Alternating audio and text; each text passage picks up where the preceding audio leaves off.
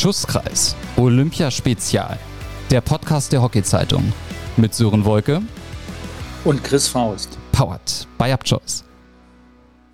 Heute ist Donnerstag und damit gibt es eine neue Ausgabe vom Schusskreis. Ein bisschen außerplanmäßig, aber wir hatten es ja schon angekündigt und damit begrüße ich recht herzlich den Günter Netzer des deutschen Hockeys, Chris Faust. Stelle, guten Morgen. Günni. Vielen Dank. Günni, die Mathe ist ab. Nein, nein. Alles gut.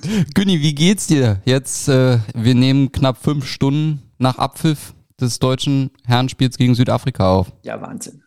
Da schlagen zwei Herzen in meiner Brust. Ja, wir können ja gleich mal über die Schlagzeilen. Die Süddeutsche hat auch gnadenlos da rausgehauen. Und die Medien, du bist der Medienmann. Ja. Äh, zitiere mal was. Frust bei Hockeyherren nach Blamage gegen Südafrika schreibt die Süddeutsche und die Bildzeitung schreibt Olympia 2021 Hockeypleite gegen Südafrika. Herren zittern ums Viertelfinale.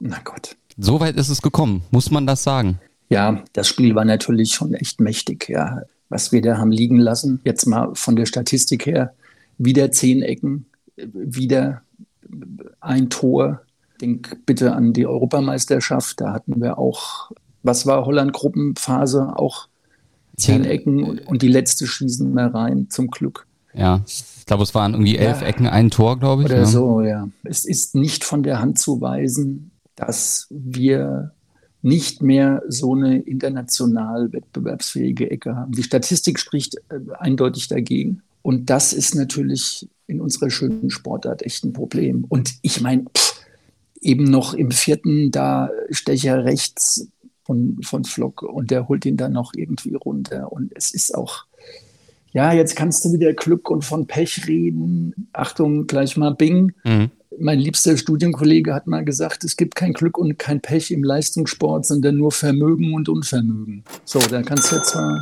Ja. Da kannst du mal drüber nachdenken. Auf der anderen Seite, da schlagen zwei Herzen in meiner Brust, ja. Dann, dann schonst du heute Krambusch und Rühr. Klar, wann denn sonst? Völlig verständlich. Und Achtung, wie der Bing, hinterher bist du immer schlauer. es war halt ein Kackspiel und die Jungs tun mir leid und mir, die ärmste Sau in dem ganzen Spiel ist Alex Stadler. ja. Nix halten, der Bursche da hinten, ja. Und ich hoffe nur, dass der junge Kerl das gut wegsteckt und dass die den auch durchspielen lassen. Hier auch mal Grüße an meinen Freund Ingo Krüger, der ihn seit Jahren betreut und trainiert und ihn auch am Ende des Tages da mitgeprägt hat. All der Frankenthaler Gefährte. Ja, es ist einfach, hast du Scheiße am Schläger, hast du Scheiße am Schläger. Die machen das nicht mit Absicht und Sie Süddeutsche, Sie sind ja sehr kritisch. Es besteht Redebedarf. Kais möchte die Mannschaft jetzt mal runterkommen lassen und spricht von Wut, die er mit ins Holland-Spiel mitnehmen will. Aber lass uns jetzt hier nicht Waldemar Hartmann machen und ich mache hier einen Rudi Völler und raste aus. Diese, Klugscheiß, diese Klugscheißer-Nummer, ja, es war ein Kackspiel, Belgien war auch ein Kackspiel, aber du hättest es wahrscheinlich auch nicht gestaltet, wenn du dein bestes Tennis gespielt hättest. Aber zwei Kackspiele von vier geht halt nicht. Nur, wir sind halt, wenn wir die Olympiaden zurückdenken, was anderes gewohnt und momentan sind wir halt nicht besser. Punkt, Ende aus. Ja? Bevor ich darauf jetzt eingehe, präsentieren wir euch heute erstmal wieder den Partner der heutigen Folge. Familienbetrieb seit über 70 Jahren. Achtmal rund um Stuttgart. Einer der größten privaten Peugeot-Händler Deutschlands. Das ist Auto Bebion. Ihr Vertragspartner, wenn es um Peugeot, Citroën und Mazda geht. Und wir bilden aus. Kaufmännisch und technisch. Auto-bebion.de Chris, es ist immer die Rede von den zwei Gesichtern der deutschen Mannschaft. Ähm, Achterbahn. Genau, jetzt muss man aber vielleicht auch ganz ehrlicherweise sagen, klar, der Sieg gegen Großbritannien war überzeugend, aber man muss auch sagen, die Briten fand ich jetzt waren nicht auf dem Level, auf dem nee. sie eigentlich sonst sind. Wie beispielsweise jetzt auch gegen die Niederlande, wo sie ja 2-2 gespielt haben. Da, die Briten hatten ein Kackspiel gegen uns und haben dann die Reaktion jetzt gezeigt. Ja, ich, Sören, was willst du? Ich meine, die Südafrikaner kommen sicherlich besser mit dem Wetter zurecht, aber komm, ist das so? Ist das Rumheulen hier, ach, denke ich, die sind diese Hitze wahrscheinlich eher gewohnt. Aber das ist auch alles, du musst die schlagen, Peng aus Ende. Wir hatten so viele Chancen, auch auf Feldtore. Und am Ende des Tages können wir auch froh sein, die hatten nicht viele Chancen, aber da waren auch Hochkaräter dabei. Den Konter, den der da kurz mhm. vom Ende am langen Pfosten äh, vorbei plockt. Ja, es ist halt ein Drama, wie wir dieses Kontertor da von Nix Bohne bekommen. Da Bevor wir, ich, am Kreis. Ich will dich nicht unterbrechen, aber für diejenigen, die es nicht gesehen haben, lass uns mal von vorne vielleicht anfangen. Ja. Okay. Eigentlich Ne, weil es war ja zu nachtschlafender Zeit fing es ja fast an. Ich glaube 4.45 Uhr war Anpfiff. Wir waren Gott sei Dank wach, ne, deshalb konnten wir uns das Ganze ja anschauen. Aber es ging eigentlich ganz gut los. Tim Herzbruch, Ecke, Tor, achte Minute, 1-0 Deutschland, da wähnte man sie auf einem guten Weg. 60 Sekunden später dann aber der Ausgleich durch Matthew Geese Brown in der neunten und dann kurz vor der Viertelpause Keenan Horn 2-1, 13. Minute. Und ich hatte, ich habe ja mit Billy Blunk sozusagen als Kommentator geguckt und ich hatte auch bei Billy das Gefühl, er hatte auch das eigentlich im Gefühl, dass das drehen die noch. Also das ist jetzt ein Viertel, da passiert noch was, ich weiß nicht. Dachtest du auch nach dem ersten Viertel, okay, das ist jetzt ein kleiner Betriebsunfall im ersten Viertel? Ja, wir haben da eigentlich genug Qualität, das zu biegen, aber ja. Dann ging es weiter, zweites Viertel, Lukas Windfeder, 2-2, 22. Dann 3-2 Konsti Steib 24. Und da hatte ich zumindest das Gefühl, okay, jetzt haben sie sie wirklich. Dann geht es auch noch damit in die Halbzeit. Und dann Nix Buna 3-3 45. und Mustafa Kassiem 48. mit dem 4-3. Und danach passierte, es ist echt bitter, das zu sagen, außer die Ecke von Flocke Fuchs per Stecher, die da auf der Linie geklärt wird, eigentlich nach vorne nichts mehr. Ja. Ist das ein taktisches Problem? Ach Quatsch. Glaub ich nicht. Glaub ich nicht. Das ist, Jetzt kannst du wieder bingen. Spiel ist 70 Prozent Kopf, 30 Prozent Können. Wenn die Bitte nicht gerade ist, dann ist das, dann ist das einfach schwierig, ja. Und, und ja, sie sind wütend, aber sie haben auch, wie es da zu dieser ersten Ecke kommt, dann stimmt das Timing nicht am, am, am, am Viertellinien-T rechts und dann läuft er da rein und holt die Ecke. Oder es war das zweite, ich weiß nicht mehr, es waren halt so einige Fehler, die darfst du dir auf dem Niveau nicht leisten, kein Pfingstturnier, Olympia, ja. Und nochmal jetzt, wo du mich eben unterbrochen hast mit dem Konter, wir gehen da links am Kreis und spielen einen Mann von uns frei auf fünf, sechs Metern und spielen den Ball anderthalb Meter aus der Reichweite. Der wird abgefangen.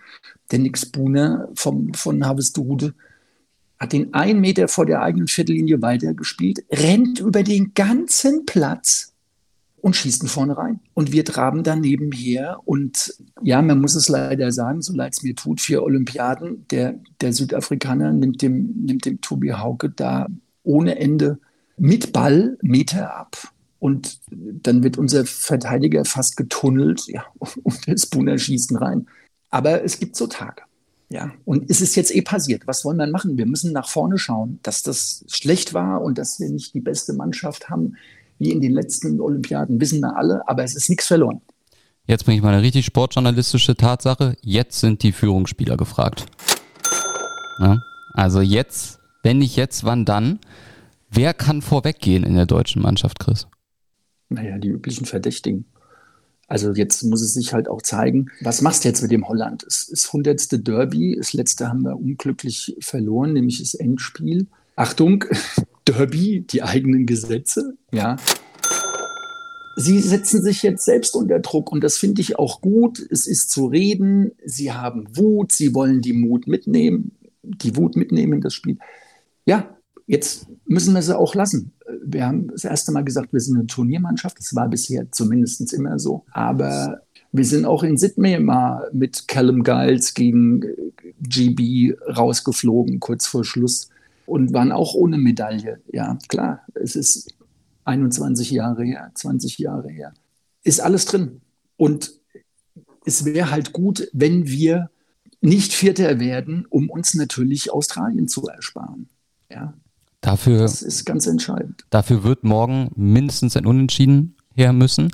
Die Konstellation, wir spielen gegen die Niederländer, die Briten spielen gegen Belgien, die Belgier wahrscheinlich Gruppensieger, und dann, sage ich mal, das Duell Best of the Rest Südafrika gegen Kanada für all diejenigen, die sich fragen, wie sieht das überhaupt aus mit dem Viertelfinale mit deutscher Beteiligung, die können wir beruhigen. Ne, der direkte Vergleich zählt nicht. Es zählt das Torverhältnis am Ende des Tages. Und da liegen wir, sage ich mal, Gott sei Dank in einer sehr aussichtsreichen Position. Also wir haben ein Torverhältnis von 16 zu 9, die Südafrikaner von 12 zu 20, drei Punkte Rückstand, Chris, das müsste schon, weiß ich nicht, also übermächtigen Dingen zu tun haben. Wenn Südafrika Kanada 8-0 schlägt und wir 7-0 gegen Holland verlieren, dann wäre es wirklich vorbei. Glaube ich nicht. Glaube ich auch nicht. Wollen wir auch nicht Wird hoffen. nicht passieren. Wird nicht passieren. Viel, viel wichtiger eigentlich, was macht Mut für das Spiel gegen die, gegen die Niederlande? Naja, Mut macht sicherlich, dass wir wissen, dass wir es können. So. Mut macht sicherlich auch die Erfahrung, dass, wenn es drauf ankam, waren wir eigentlich immer ganz gut. Aber ich würde in der momentanen Situation auch nicht die Hand ins Feuer legen. Das ist ein 50-50-Match. Fertig aus. Und jetzt kannst du das Thema bingen lassen. Jetzt kommen alle, jetzt kommen Butter bei die Fische und jetzt gibt es keine Ausreden mehr. Tun Licht vermeiden, Vierter zu werden. Ja. Ja. Wenn, wenn du es verlierst, ja, dann, dann bist du eigentlich Vierter. Weil du bist jetzt auch Vierter. Ja. Also du musst, du musst gewinnen. Du musst, oder warte mal, wie war das denn? Du musst einen Punkt holen. Du musst einen Punkt holen und hoffen, Ja. dass Großbritannien verliert. Ja, ja. Also, Also du musst eigentlich gewinnen, um sicher nicht Vierter zu sein, sagen wir es mal so, um nicht von anderen abhängig zu sein. Das ist vielleicht eine ganz gute Neuigkeit. Das Problem in Anführungszeichen ist ja auch, dass Belgien gegen Großbritannien eine halbe Stunde, eine, eine Stunde später erst losgeht. Und Chris war ganz kurz draußen, was gar nicht schlimm ist, weil ich rede einfach so lange weiter, bis er wieder da ist. Kannst du mich hören, mein Lieber? Ja, ja. Ja, sehr gut, da bist du wieder. Ich habe es gerade gesagt, Belgien gegen Großbritannien, eine Stunde später fangen die Richtig. erst an. Ist das ein Problem? Wäre ja besser, wenn die vorher spielen würden, oder? Weiß ich nicht. Kommt drauf hinaus. Hallo, wir müssen morgen performen. Fertig aus. Okay. That's it. Lassen wir es stehen. Schauen wir vielleicht mal ganz kurz, wenn man Dritter werden sollte, würde man auf Indien treffen. Also sehr wahrscheinlich Indien, Zweiter mit neun Punkten aus vier Spielen, Australien Erster, vier Spiele, zwölf Punkte. Spanien, Neuseeland und Argentinien haben alle vier.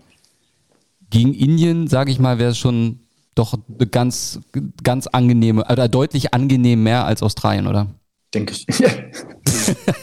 Nach heute schwierig, ja. geht so, geht Ja. so. Ja, aber musste auch erschlagen in der unangenehm, denk ans deutsches Spiel, ähnliche Spielanlage, auch von der Kultur her, tragen lang den Ball und sind tricky und machen unorthodoxe Sachen. Das ist halt wirklich schwierig. Ich finde halt mehr und mehr, wenn man sich mal die ganzen Nationen anguckt, wir kriegen immer mehr und mehr ein Problem mit dem System, mit dem System Leistungssport in Deutschland. Lass uns nur auf den Medaillenspiegel gucken mal global gesehen. Und ich sage auch immer mehr, solange ein Land kein Sportministerium hat und kein äh, Sportminister, so wie die anderen Top-Nationen, ich finde, der Sport ist nach wie vor in Deutschland zu sehr im zweiten Glied. Sie wollen alle Medaillen, und, aber ich finde, dass, dass der Bund äh, im Verhältnis zu den anderen Top-Nationen äh, zu wenig macht. Punkt. Und aufs Hockey gesehen, ja, der Australier hat bestimmt drei bis fünfmal mehr Ecken geschossen als der Deutsche. Warum? Weil die halt nichts anderes machen am Mhm. Ende des Tages. Ja, und die Belgier, über das belgische System haben wir lang genug gesprochen. Vor 20 Jahren 8000 Spieler, jetzt gehen sie um die 50.000 rum. Wir haben deutsche Automobilhersteller als äh, Trikotsponsor Wahnsinn, ne? was, äh, ja, ich fahre mal nach Ingolstadt und sage zu Audi, guten Tag, wir hätten gern 250.000 Euro im Jahr, äh, wir sind Olympiasieger. Und dann sagen die, äh, bitte, und schmeißen im FC Bayern die 250.000 Euro noch in den Hals. Also das stimmt halt alles nicht. Und ich meine, die Holländer haben ein ähnliches System wie die Belgier. Die sind ja immer von Montag bis Mittwoch in ihrem Olympiczentrum. Die Belgier machen es auch. Der Mark Lammers hat das damals eingeführt. Aber ja, du fährst halt auch in 70 Minuten durchs ganze Land, was du halt in Deutschland nicht machst. Ja, und das sind alles. Der, der, der Schnuppi konnte mal vor London an der Deutschen Sporthochschule eine Klausur nicht verschieben wegen Olympiavorbereitung. An der Deutschen Sporthochschule kannst du als Nummer eins in Deutschland keine Klausur verschieben. Hey, wo gibt's denn das? Ja, in allen anderen Ländern legen die die Klausurenphasen in die Periodisierungspausen rein, wo ihre Top-Athleten trainieren können und in Ruhe studieren. In Deutschland geht es nicht. Das ist mir ein Rätsel. Und das sind auch Gründe in meinen Augen, um es jetzt mal sportpolitisch zu sehen, ja, dass, dass wir dann auch da sind, wo wir sind. Wenn wir jetzt wieder über die Frauen reden, Gerne. können wir gleich auch noch mal machen.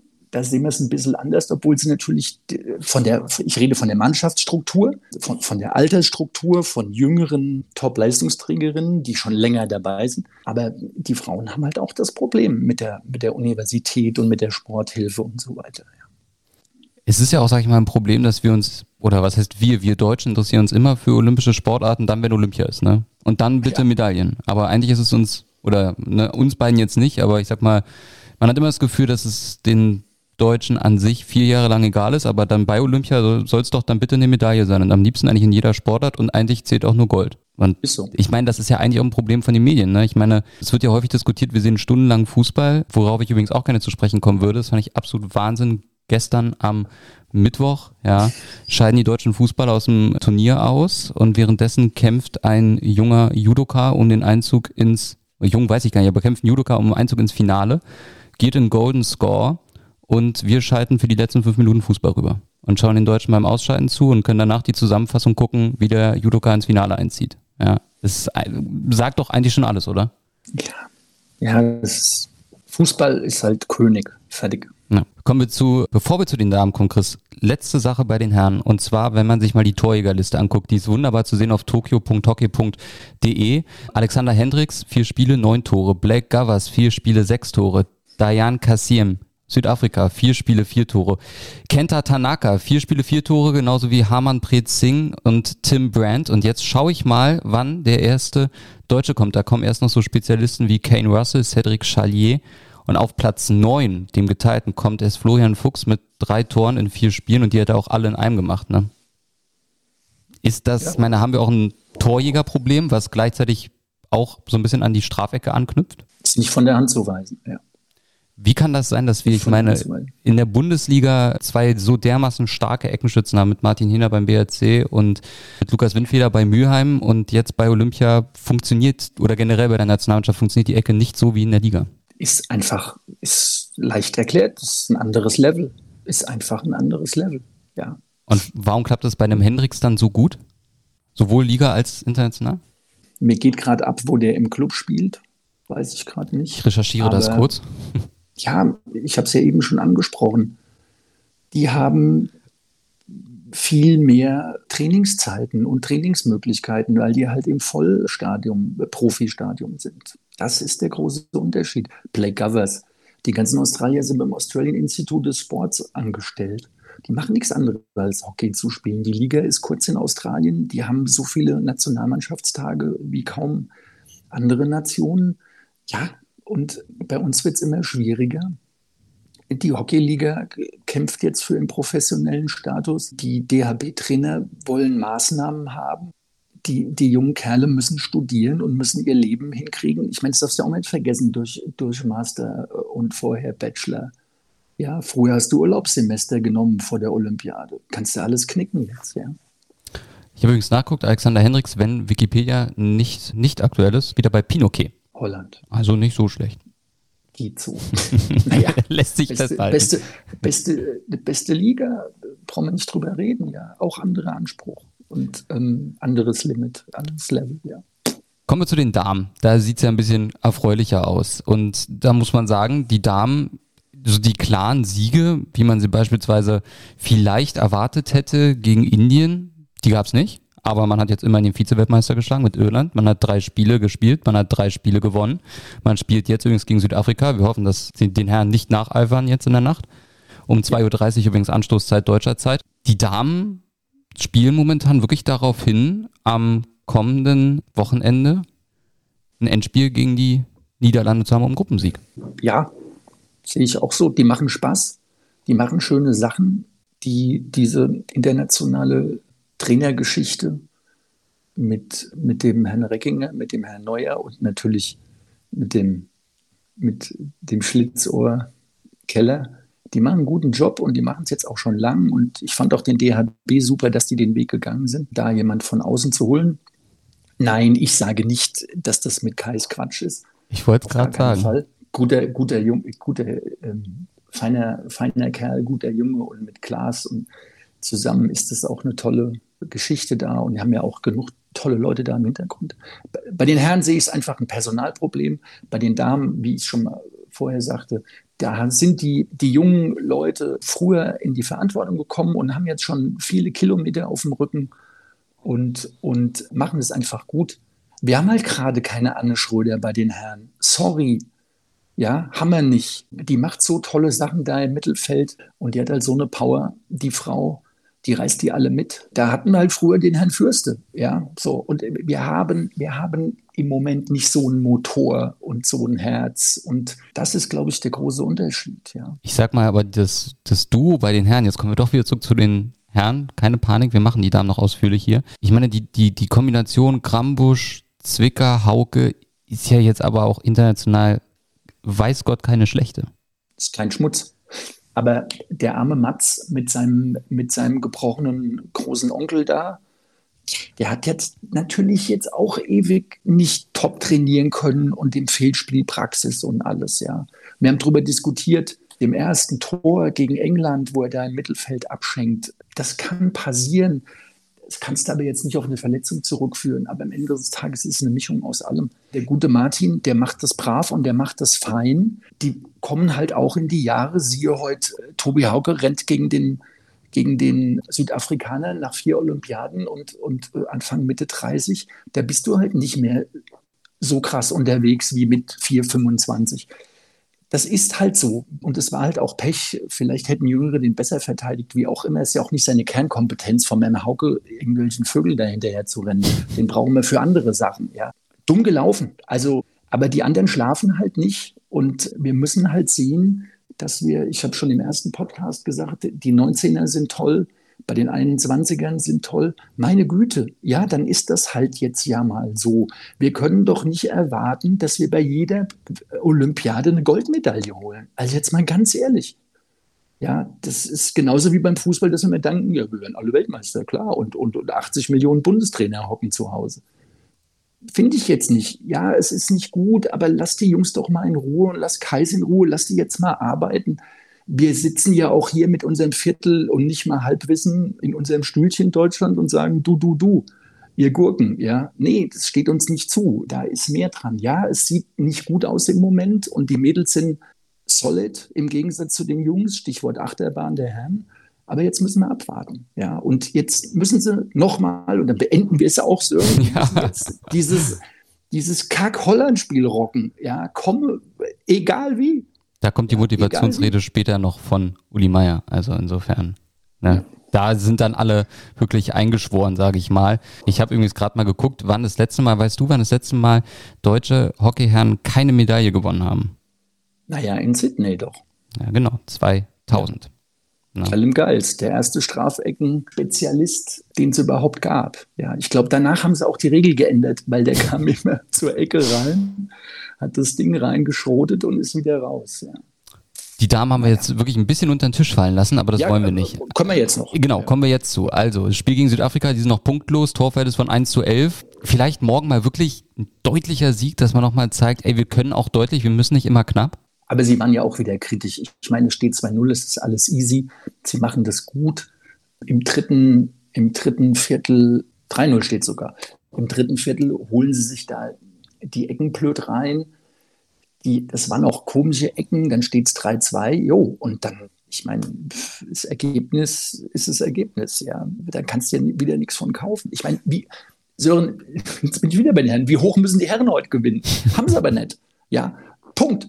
Und die Mädels machen gut. Ich hatte auch nicht das Gefühl, dass da irgendwas noch anbrennt. Ja. Und wir haben, und da haben wir, ja, Nike macht das wirklich ich bin da vielleicht auch ein bisschen subjektiv, weil ich ja viel mit ihr auch äh, zu tun hatte, seitdem sie dem Mädchen ist. Aber sie macht das gut und sie ist abgezockt mittlerweile. Oder auch Cecile Pieper schießt wieder tolle Türchen da vorne und macht das super als Stürmer. Und egal wie, Jette Fleeschütz und wie sie alle heißen, wir haben einfach tolle, tolle Mädchen, die es super gut machen und die werden klasse gesteuert. Die machen, nochmal, die machen viel, viel Spaß. Und wen wir natürlich nicht vergessen möchten aus dem Spiel gegen Irland, 4 zu 2 Sieg. Ein Mitglied dieser Schusskreisfamilie schießt ein Tor mit Franziska Hauke. Das ist wirklich muss man jetzt so nochmal unterstreichen und drei Ausrufungszeichen hintersetzen, nämlich zum Endstand zum 4 zu 2 in der 55. Minute. Also wie gesagt, Vize-Weltmeister 4-2 geschlagen. Die deutschen Damen machen richtig Spaß. Und ich meine, wenn man mal guckt, ja, sagen wir jetzt mal bei den Damen, ja, die werden jetzt mal Gruppenzweite. Ja, das wäre ja, dann würdest du halt spielen gegen den Gruppendritten. Das wäre Stand jetzt Argentinien. Ja, wenn du aber Erster wirst. Ja, ja, nicht, nicht, nicht gut, ne? Und dann hast du, wenn du Erster wirst, wahrscheinlich Spanien oder China. Das ist schon doch ein ganz anderes Kaliber als die Argentinierinnen, ne? Ja, gut. Also jetzt, hör mal, lass dir mal das äh, Südafrika-Spiel machen. Gegen Holland ist schwierig, wobei ich der Meinung bin, dass Holland da den Druck hat und nicht wir. Ich, ich werde jetzt wieder meinen Spruch los, wie in jeder Podcast-Folge. Das wäre mal wichtig, gegen Holland zu gewinnen für die Damen. Ja, klar. Absolut. Endlich aber mal. Die sind äh, unangefochten Nummer eins. Komm, Sören, wir schlagen sie im Endspiel. Das ist doch viel geiler. Das wäre, das wär's. Also, ja, das wäre es. Das wäre es also, wirklich. Ich meine, denk bitte an 2-4, an, an Markus Supertruppe in Athen. Ja. Also, wobei die Damen in Athen ein ähnliches Turnier hatten wie die Herren jetzt, muss man ja auch mal sagen. Und die Herren waren auch in den, äh, in den anderen olympischen Turnieren mal, ich weiß nicht, irgendwo war es mal, die waren mal zehn Minuten ausgeschieden, dann haben sie es noch gedreht. Also. Glaubst du dran, dass beide Teams eine Medaille holen? Das ist eine böse Frage. Jetzt habe ich das dich ist eine böse Frage. Das ist eine böse Frage. Muss ich auch mal hier ein bisschen, ist ja hier kein Kuschelkurs, ne? Also, ich halte es nicht für unmöglich, aber ich glaube die Frauen eher als die Kerle. Okay. Wobei ich mir beides wünschen würde, um Gottes Willen. Ich glaube, was wir uns beide wünschen, ist zweimal Gold. Aber das wäre natürlich, ich meine, wir wünschen uns einfach, dass sie, auch was mir eigentlich wichtig ist, weil ich habe das schon neulich mit Zwick gesagt, mir ist einfach auch mal wichtig, dass man vielleicht mal weggeht von den Medaillending, sondern dass alle nach Hause fahren und das Gefühl haben, wir haben unser Bestes gegeben. Es war einfach nicht mehr drin. So sieht's aus. Das, das ist ja immer der Punkt. Ja. Also, was ich immer sage, ich kann gewinnen und bin stinksauer und ich kann verlieren und kann sagen, geiles Spiel. Die anderen waren besser. Wir haben alles gemacht. Wir haben alles, jeden Trumpf gezogen. Die anderen waren besser. Sorry. Ja. War nix. Ja. Aber jetzt lasse doch mal. Nee, ich, ich freue mich auf die Spiele. Ich freue mich auf die Spiele. Jetzt müssen sie Charakter zeigen und müssen einfach Gas geben. Und die sind alle Kerls genug, dass die sich jetzt da, äh, Entschuldigung, den Arsch aufreißen und die Holländer niederringen. So. Und wenn sie es nicht packen und sie haben ein gutes Spiel gemacht, dann geht es auch weiter. Deutschland gegen Holland, die Festtage sozusagen zum Abschluss der Gruppenphase. Da freuen wir uns riesig drauf. Noch ganz kurz bei den Damen, da möchte ich euch natürlich auch das äh, Fernsehprogramm, sage ich mal, nicht vorenthalten. Also da geht's dann morgen los bei den Damen, 2.30 Uhr deutsche Zeit. Ich würde sagen, eher aufstehen, oder? Als wach bleiben, durchmachen. Müssen wir auch noch so einen Tipp abgeben, ne? was, was die Hörer eher machen sollen. Südafrika, Deutschland bei den Damen. Ich würde sagen, eher aufstehen, oder? Gut, ja. Ja, ne? Lohnt sich bestimmt. Lohnt sich eher. viele, viele haben Ferien, viele haben Homeoffice. Kannst du vor- und nachschlafen, das geht schon. Ja, oder du schläfst dann danach und stehst pünktlich auf 13.45 Uhr am morgigen Freitag oder wenn ihr den später hört, den Podcast, dann halt am 30. Juli gegen die, gegen die Niederlande und dann das letzte deutsche Gruppenspiel Deutsche Damen am kommenden Samstag übermorgen gegen die Niederlande. 11 Uhr 30 deutsche Zeit. Jetzt wollen wir mal ein bisschen weggucken vom Hockey, Chris. Es gibt, ja, sage ich mal, schöne Geschichten bei Olympia. Dann gibt es Geschichten, die gehen gar nicht, wie beispielsweise der Radrenndirektor. Ja, das war wirklich absolut unter aller Sau. Du schützt mit dem Kopf. Aber den haben sie jetzt auch geschnickt. Genau. Also. Und weißt du was? Zu Recht. Also da, ich also will es auch gar nicht zitieren. Also das ist so unter nee. aller Kanone. Und dann gibt es noch jemanden, wo ich gerne mit dir drüber reden möchte. Und zwar, weil du ja auch im Rahmen der A-Trainer-Ausbildung beim DHB auch dazu sprichst. Und zwar über die US-amerikanische Turnerin Simon Biles. Die hat sich nach dem ersten Gerät beim Team-Mehrkampf zurückgezogen, hat sich dann aus dem Wettkampf verabschiedet. Es steht noch nicht fest, ob sie nächste Woche bei den Einzelwettkämpfen an den Start geht. Und zwar aufgrund ihrer mentalen Verfassung. Ich finde das ja persönlich sehr gut und sehr wichtig. Es gab aber auch, habe ich im Netz gesehen, Kritik daran, sie würde das nur tun, das würde mehr Aufmerksamkeit bringen als eine Medaille, wo ich mir denke, das ist doch Wahnsinn, wo wir, in was für einer Zeit wir leben. Ja, es ist ein schwieriges Thema für Athleten und natürlich auch für Trainer und für den Nachbar und für dich und für alle Menschen. Es ist ja schön, dass es nicht mehr so ein Tabu ist, wie es früher mal war. Und ja, der, der DHB hat sich jetzt auch entschieden, da im Präventivbereich was zu tun, um halt eine, eine Burnout- und eine Depressionsprävention den Trainern mal an die Hand zu geben. Ich war ja selbst betroffen und spreche da jetzt auch immer mit meinem Freund Sebastian Altfeld drüber, Psychologe, Basketballtrainer, super Typ. Und wir haben da mittlerweile einen, einen guten Vortrag zu. Ich finde, was diese Frau macht, bewundernswert. Man kann keine gute Leistung bringen, wenn, wenn der Kopf nicht in Ordnung ist, wenn das Umfeld nicht in Ordnung ist. Und man muss viel mehr Wert auf diese Sozialhygiene, Trainingshygiene und auch, ich glaube, das große Problem sind heutzutage auch die Medien müssen wir lernen, anders mit umzugehen. Und die, die Robert-Enke-Stiftung hat da auch sie heute Morgen schon gepostet. Und es ist sehr gut, dass dieser ganzen schlimmen Krankheit mehr, mehr Aufmerksamkeit gegeben wird und ernst genommen wird. Ja. Und wir hoffen für sie, dass sie es, dass das vielleicht das Ventil war, dieses, dieser Mehrkampf, und dass sie nächste Woche in den Einzeldisziplinen dran kann, ja. Und vor allem, dass sie Spaß hat. Ich glaube, das ist wirklich, dass sie da nicht irgendwie, dass sie da glücklich nach Hause fahren kann. Ich finde das, ich sehe das genauso wie du. Ich finde das sehr, sehr wichtig und auch die Medien müssen da ein bisschen sensibler werden. Ne? Da gibt es auch keine zwei Meinungen. Also nee.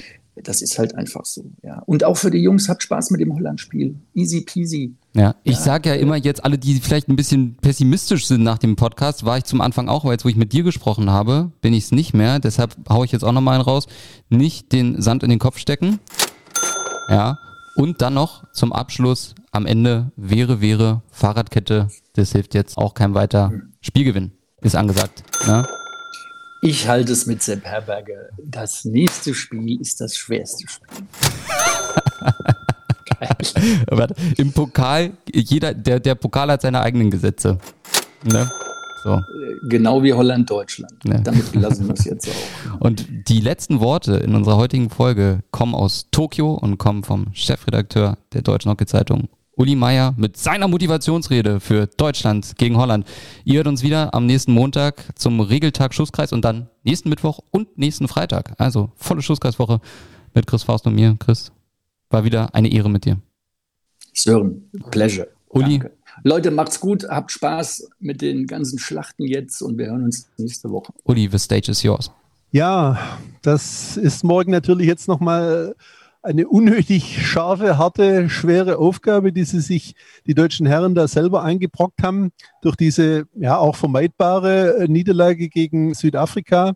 Aber irgendwie hat man den Eindruck, die brauchen so ein bisschen den Druck. Deswegen bin ich auch gar nicht so schlechter Dinge für das Spiel morgen, weil sie es gegen Großbritannien gezeigt haben, wenn, wenn sie sagen wir, mit dem vollen Push da reingehen, dann, dann läuft es. Ich meine, es ist ja praktisch dieses Australien-Vermeidungsspiel, das man da jetzt machen muss.